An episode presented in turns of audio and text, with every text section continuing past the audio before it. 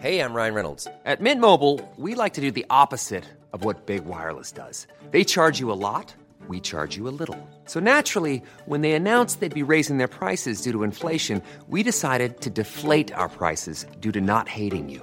That's right. We're cutting the price of Mint Unlimited from $30 a month to just $15 a month. Give it a try at mintmobile.com slash switch. $45 upfront for three months plus taxes and fees. Promo rate for new customers for limited time. Unlimited more than 40 gigabytes per month. Slows. Full terms at mintmobile.com. Coucou, je sais qu'on vient de se quitter mais t'étais belle sur le quai. Et aussi je suis un peu content et excité de ce qu'on s'est dit ce week-end. J'ai l'impression qu'on commence une nouvelle relation.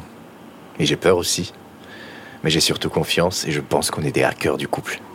Voilà.